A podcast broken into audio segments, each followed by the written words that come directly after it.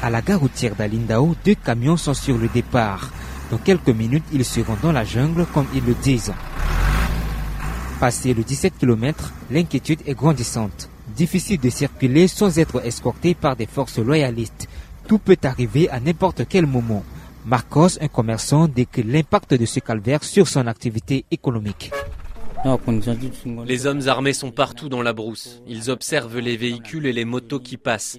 Lorsqu'il n'y a pas d'escorte militaire, ils sortent pour commettre leur forfait.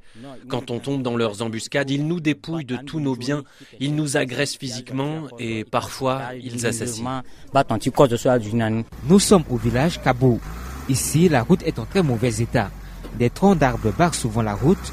Parfois, il faut les découper à la machette pour libérer le passage.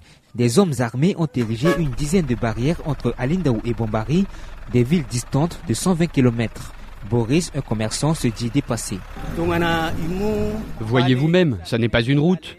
Les véhicules des humanitaires peuvent circuler sur ce tronçon, mais pour nous, pour les particuliers, c'est très difficile. Présentement, je suis en train d'aller à Bangui pour rapporter du ciment. Le propriétaire du camion a fixé la course à 2 500 000 francs CFA, mais avec les barrières illégales qui foisonnent, je vais aussi payer des frais de formalité. Pour nous, c'est intenable.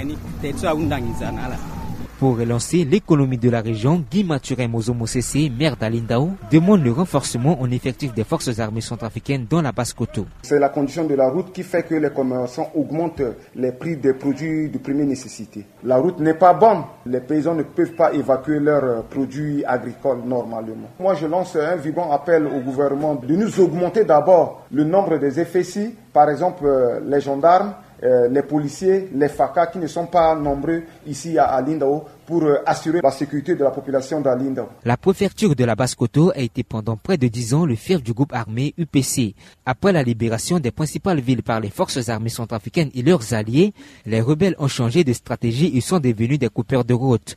La population est asphyxiée et les activités socio-économiques fonctionnent au ralenti. Rolf Esteve de de retour d'Alindao, RFI.